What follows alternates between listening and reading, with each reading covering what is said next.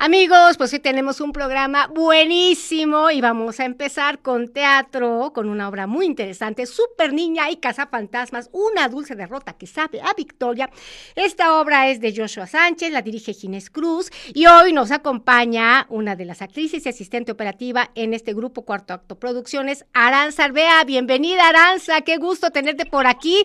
Pues vemos que andan muy activos, ¿no? Con varias este, propuestas teatrales y que van a estar haciendo aquí conjunciones porque vemos que se unen Cuarto Acto Producciones y Pasajeros de Caronte Teatro.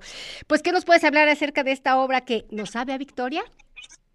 Hola, hola, muchísimas gracias por invitarme. Pues sí, así es, la verdad es que esta obra es, es, justo, creo que el título lo dice todo, es una dulce victoria que sabe a derrota porque eh, no, es al revés. Una dulce derrota que sabe a victoria. ¡Qué buen lapsus! Entonces, tú quisieras que fuera una dulce derrota que sabe a victoria, una victoria que sabe. Ya estamos así como Chespirito, ¿verdad? Sí, son los nervios del programa.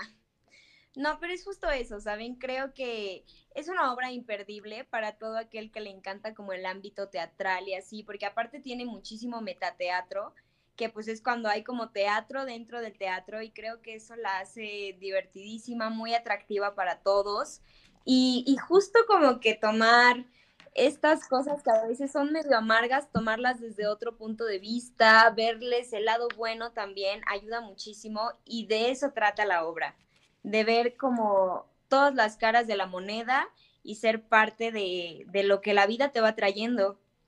Bueno, sin de alguna manera venderle trama a la audiencia, ya de por sí el título pues resulta como pues atractivo, ¿no? Porque uno dice, bueno, seguramente la protagonista es una niña, que resulta una super niña, y bueno, si está el tema cazafantasmas, y esta cuestión de eh, pues no sé si es trabajar como si algo que puede parecer como una derrota o que te deje frustrado, puedes tomarlo como una enseñanza, no sé si hay una cuestión ahí didáctica, eh, algún mensaje, alguna moraleja que intenta pues transmitir al público, pues evidentemente pues el teatro siempre ha sido un vehículo de transformación de la sociedad fundamental, que por cierto ya vi que anduvieron dando funciones ahí este, en las colonias de ahí del sur, que es muy importante, o sea, cómo estamos diversificando diversificando los espacios escénicos y cómo compartimos nuestras producciones en distintos lugares. ¿Sí, Aranza? Sí, así es. Justamente creo que la visión de cuarto acto se basa mucho en poder llegar a todos lados, poder llegar a todo tipo de público. Y esta obra, a pesar de que está como clasificada para mayores de 16 años, pues justamente llega a quien tiene que llegar, yo creo que en el momento preciso la, la moraleja que, que, nos trae, la historia que nos trae, pues es eso, o sea, ver la vida desde el punto de vista en el que estás, porque no hay antes, no hay después, sino el presente. Estando aquí es a donde vas a construir, a donde vas a trabajar, a donde vas a ir, y a partir de ahí se desarrollan las aventuras de Super Niña y de Fantasmas, viendo su vida desde el momento, desde la hora, y sí recapitulan un poquito del pasado, ven un poquito hacia el futuro, pero lo importante es lo que les está pasando en este momento y a dónde han llegado con todo lo que ya han hecho. Sí, sabemos que son compañeros egresados del Colegio de Arte Dramático, ¿verdad? De Facultad de Artes. Eh, y hay, circunstancialmente, la gente de teatro, pues tenemos estas coordenadas básicas, ¿no? El aquí y ahora. Ajá. Entonces, eh, ¿por qué es tan importante que, digamos, las audiencias tengan como este sentido, ¿no? O sea, de en qué contexto concreto estamos aconteciendo y cómo esto incide en esta producción. Pues esta producción ha sido, fue una producción muy, muy rápida en cuanto a montaje, porque Ginés viene de la Ciudad de México. Entonces, obviamente tenía que ser rápido y creo que eso ayudó a, a, como que se diera mucha fuerza al discurso de lo que importa en el presente, de lo que hay en este momento. Por supuesto que hubo un trabajo por parte de cada actor y de todos los miembros del equipo técnico que se tuvo que hacer aparte y así, pero el proceso de montaje fue tan rápido que obligó a estar presente, obligó a que se estuviera ahí, a que se tomara en cuenta lo que se tenía que tomar en cuenta en ese momento, sin importar si en la casa estudié el texto, si por fuera llámese el personaje. Y, al, hacerlo tan presente, fue que se fue construyendo como toda esta dinámica padrísima, porque es una obra súper, súper dinámica, o sea, no hay un solo momento en el que no esté pasando algo que tenga que ver con todo lo demás. Claro, bueno, circunstancialmente digamos que sí se han acelerado los eh, ritmos de producción. Estamos de acuerdo que pues sí, en, los últimos años este, los procesos por la propia dinámica de agenda de los distintos integrantes que eh, se conjuntan para llevar a cabo proyectos, hay algunas agrupaciones ya muy bien cimentadas, eh, hay equipos de producción ya muy bien, digamos, interconectados con una sinergia que resulta bastante propositiva, prospectiva.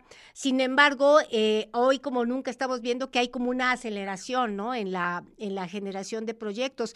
Eh, por ahí de pronto se criticaba, ¿no? Si de pronto solamente nos quedamos con la maquila de algunas producciones. Entonces, ¿cómo solventar esta inmediatez de estar generando material y, diversos productos para ofrecerlos al distinto, a los distintos mercados que podamos encontrar, que ese es también otro tema, ¿no? De la gestión y posicionamiento de los proyectos, sin que, ok, esto afecte la calidad de la factura o que no vaya en menoscabo del discurso. En el caso de ustedes, que además se conjuntan eh, dos eh, agrupaciones o dos propuestas, ¿cómo es que lograron hacer esta sinergia, esta conexión?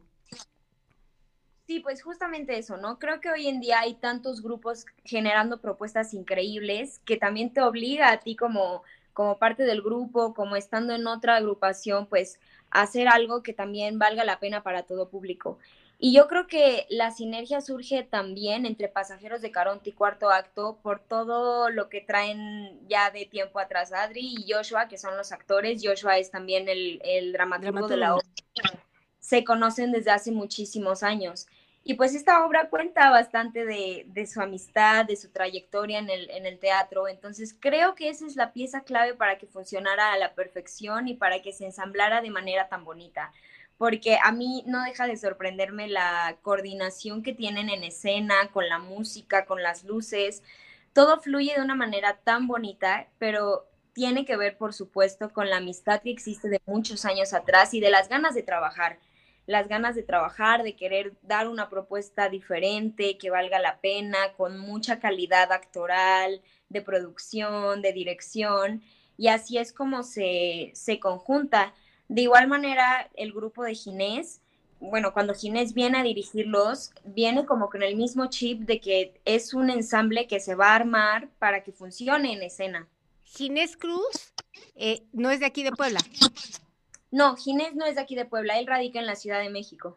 Ya, porque circunstancialmente, si mal no recuerdo, eh, hay San Ginés que precisamente se asocia, ¿no? Con la gente de, las artes escénicas y particularmente el teatro. Incluso hay quien pues, le rinde tributo, ¿no? Para, pues, para que nos proteja cuando estamos en, en diversas producciones, porque una característica del arte en vivo es que siempre hay cuestiones que no se previeron, ¿no? O sea, que de pronto falla una luz, no entró este, un track, este, alguien en la audiencia sonó el teléfono móvil y es parte, ¿no? Con lo que hay que estar ahí, pues, super pilas para resolver, eh, pues, en acto, ¿no? Particularmente.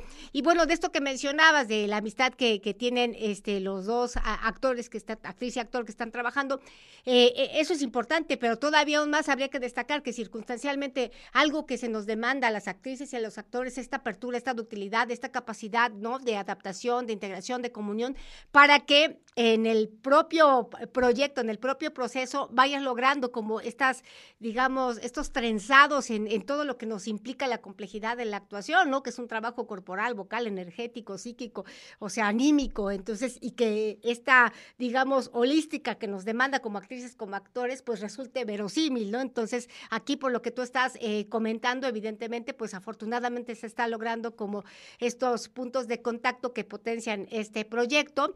Eh, y bueno, otra cuestión que es importantísima destacar es este, la autonomía de los proyectos y el teatro independiente, porque pues también es, es complejo, complicado y de pronto a veces es difícil, ¿no? O sea, esta cuestión de sostener proyectos independientes. Mira, nos quedan unos segunditos. Eh, no sé si nos quieras compartir las redes sociales eh, del proyecto o dónde los pueden contactar si alguien está interesado de nuestros televidentes o radioescuchas.